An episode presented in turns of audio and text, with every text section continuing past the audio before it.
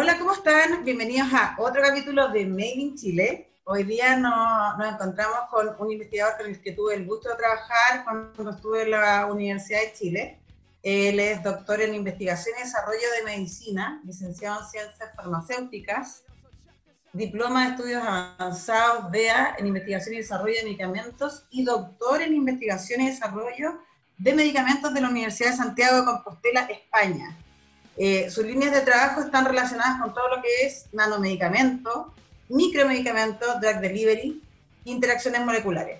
Licenció además una tecnología a la startup Machetun y ha trabajado mucho con temas de curcumina que ayudan, digamos, a, todos los temas de, cáncer con la tecnología de nanomulsiones, que vamos a estar hablando con él, además de eso y de todo el tránsito que ha tenido desde la universidad hacia la industria. Así que bienvenido Felipe, Felipe Yarzún, ¿cómo estás?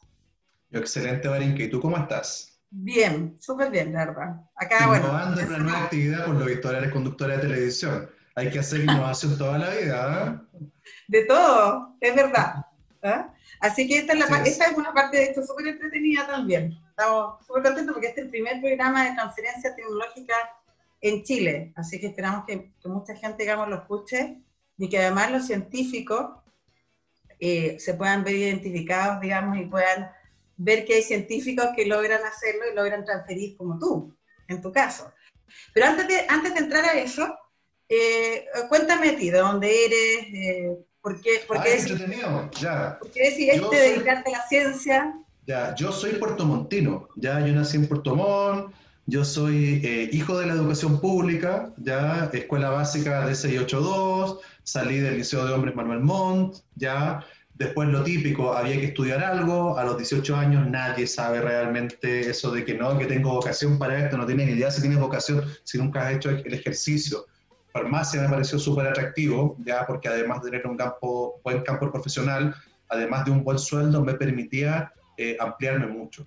¿Ya? Y en el ámbito, por ejemplo, y te da la oportunidad de la investigación también. Fíjate que como farmacéutico tú puedes tener una farmacia, trabajar de farmacéutico, trabajar en el hospital, crear tu empresa de desarrollo de medicamentos como un laboratorio nacional, o hacer investigación dura, o ser académico, entonces todo abierto, ¿ya?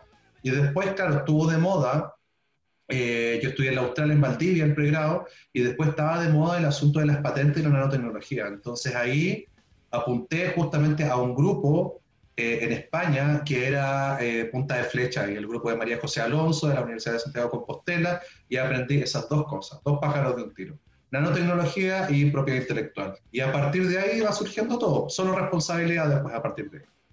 Oye, qué entretenido, Felipe. Bueno, estuviste en, eh, entonces de Puerto Montt, después te fuiste a, ¿cómo se llama? A España. ¿Estuviste en España? Puerto Montt, Valdivia, primero ah. Universidad Austral de Chile y después España, en Galicia. Galicia es como Chiloé, tiene un clima como Chiloé, Valdivia, así que estuve en mi salsa y Y después decidiste volver a, pero ya a Santiago, ¿no? ¿No te devolviste a región o volviste a...? No, después hice un postdoc en Valdivia, ya, eh, de hecho tenía la ilusión de, de, quedarme allá, pero después, claro, entre cosas que pasan en la vida, ya, y un cargo que se abrió en la Chile, para mí era súper atractivo poder eh, venir a, a, Santiago y a una universidad potente como la Chile.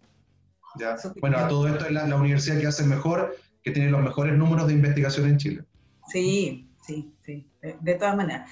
De hecho, a mí, bueno, eh, yo en mi paso, digamos, por, por la Universidad de, de, Chile, la Oficina de Transferencia y Licenciamiento, la verdad es que la calidad, además de la, de la investigación y de los investigadores, eh, es súper buena y muchos de ellos en realidad están con un foco a, a entregar sus tecnologías al mercado. No todos, ¿ah?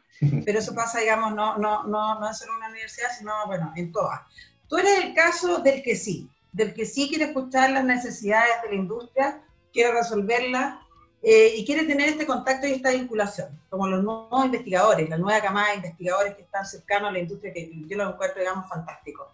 Y en ese sentido, Cuéntanos, eh, cuéntanos de la curcumina, qué beneficios tiene y qué ha pasado con eso. Ah, ya, mira, nosotros, claro, empezamos a desarrollar, bueno, a todo esto, claro, es, común que la gente más joven esté relacionada más bien con la innovación. ¿Por qué? Porque es un aspecto nuevo, ¿ya? Y cuando tú, cuando tú empiezas prontamente a conocerla ya en el lenguaje de la patente, de las reivindicaciones, de las transferencias, se te hace más sencillo y a ustedes, por ejemplo, justamente personas como tú, no tienen que hacer un tremendo sacrificio para explicarle a alguien que no lo tuvo y ya tiene un lenguaje común y ya se puede, ¿cachai? Claro, nosotros desarrollamos una formulación, eh, como yo farmacéutico, siempre orientado a la parte de la, de la, de la, de la utilización, del uso práctico y rápido. ¿Cachai? Que nuestra ilusión siempre es que esto pueda estar en, la aquel de una farmacia sirviéndole a alguien. Y en este caso, claro, estos, los desarrollos, hay desarrollos que son mucho más complejos y lentos, por ejemplo, como el ámbito de los medicamentos, y hay otro que es un poco más rápido y que es una interfase súper interesante en Chile, que es esta mezcla entre el medicamento y el alimento que se llama nutracéutico o alimento funcional. Ese ahí tenemos un espacio gigante y ahí nos tiramos inicialmente. ¿ya? Entonces, curcumina, una molécula que tiene un potencial eh, increíble, esa es la verdad, es un antioxidante potente, es un antiinflamatorio muy potente y además es un anticancerígeno potente. ¿ya? Entonces, nosotros lo que hicimos fue esta molécula que generaba una gran oportunidad. ¿Por qué generaba una gran oportunidad? Porque tenía muchos problemas. Ahí está la oportunidad. Algo que es perfecto no tiene ninguna oportunidad. Difícil arreglar algo que, que, está perfecto. Entonces, claro, ahí le metimos I más D generamos una formulación eh, alimentaria ya y la gente la consume y le está yendo súper bien. Entonces, para nosotros es una tremenda satisfacción, imagínate. Oye, de hecho, eh, sí, yo, yo encuentro que la verdad es que es un súper super logro y además que se aprovecha, digamos, ayudaste a esta empresa, esta startup. Yo he visto además que le ha ido bastante bien, pero además de eso, Felipe, tú sigues trabajando con la curcumina eh, para, para, ver nanomulsiones de otro tipo? yo en investigación soy extremadamente promiscuo. Trabajamos en un montón de cosas, sí. Trabajamos con curcumina, trabajamos con otros antioxidantes como astaxantina. Hace poquito sacamos un paper súper interesante trabajando con extractos de palta. Ya eh, una alumna ahora, de hecho, va a hacer el doctorado conmigo y está muy interesada en alimentos funcionales para la administración, eh, para generar una una desinflamación eh, a nivel eh, del cerebro. Entonces lo que estamos haciendo, sí, tenemos una línea que estamos cultivando harto, que es referido con extractos naturales regionales y su vehiculización para el desarrollo de nutracéuticos. Sí, le estamos dando duro con eso.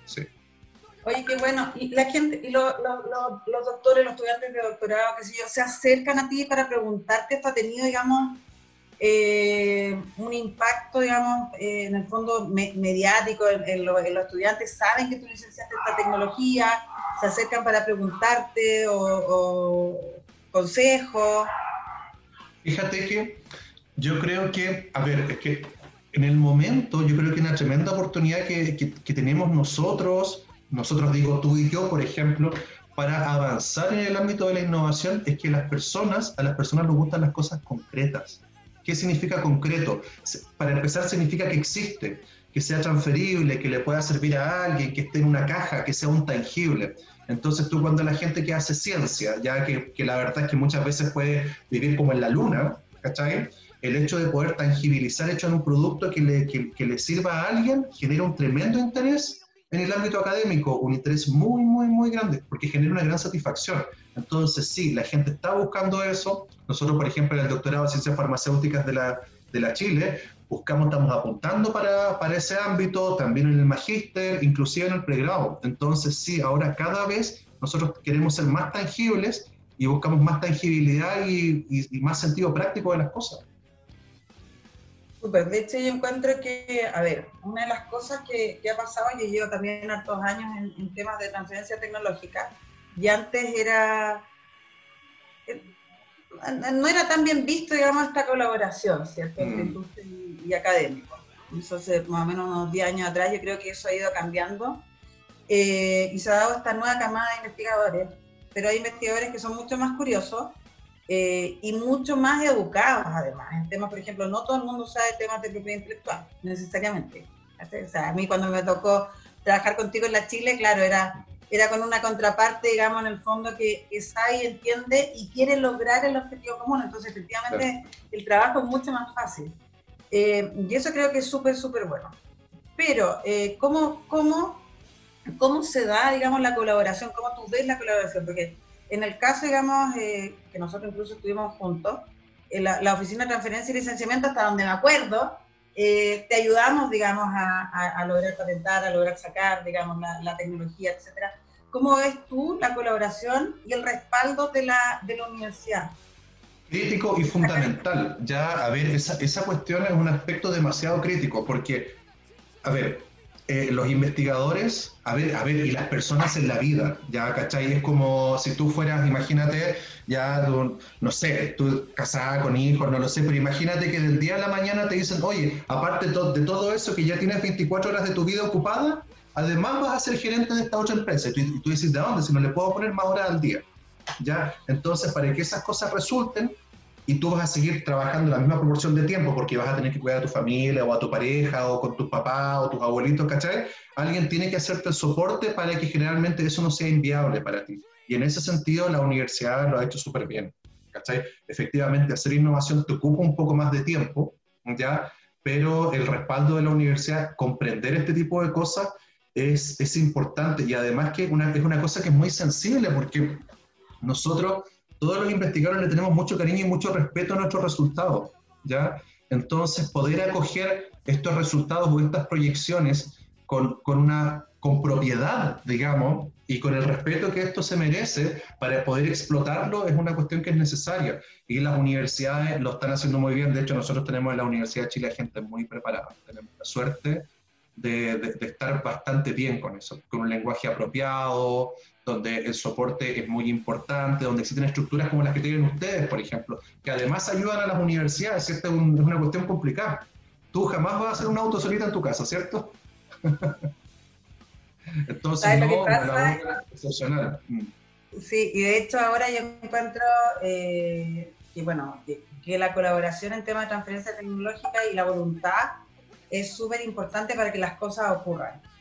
Porque además eh, eh, muchas veces antes, lo que pasaba, como yo llevo también tantos años en temas de, transferencia tecnológica, a mí me tocó también estar del otro lado. Bueno, de todos los lados. Estuve desde Corfo, eh, y estuve desde la empresa. Y, yo te cuento que, no sé, hace 10 años atrás o 12, eh, en el fondo, la, universidad con las empresas no hablaban.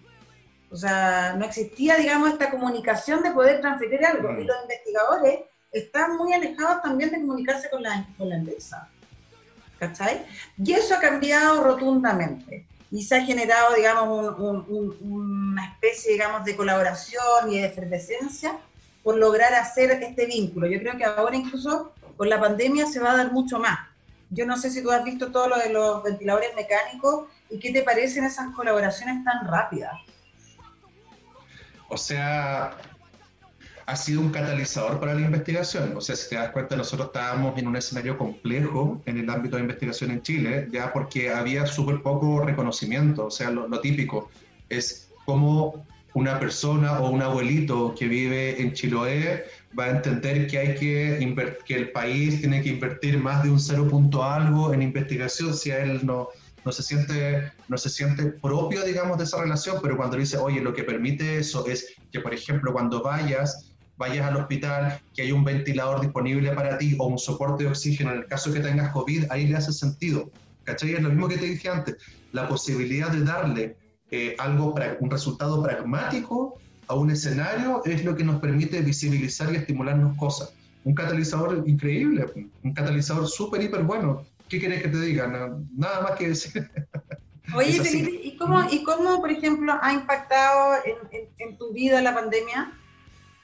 No, si quieres... trabajo, gracias a Dios, mi familia todavía en el sur. Ya eh, falleció un, amigo que tenía, que tenía sus años, sí, tenía 75, ya. Entonces, eh, no, no ha afectado eh, dramáticamente, pero sí lo ha hecho emocionalmente, ya de, eso desde el punto de vista emocional, desde el punto de vista del trabajo, eh, la verdad es que así yo creo que ha sido una oportunidad interesante. Ya lógicamente uno está acostumbrado al, al, trato más directo con el, con el educando, con el alumno, porque uno puede, puede ser mucho, experiencia, mucho más experiencial, ¿ya?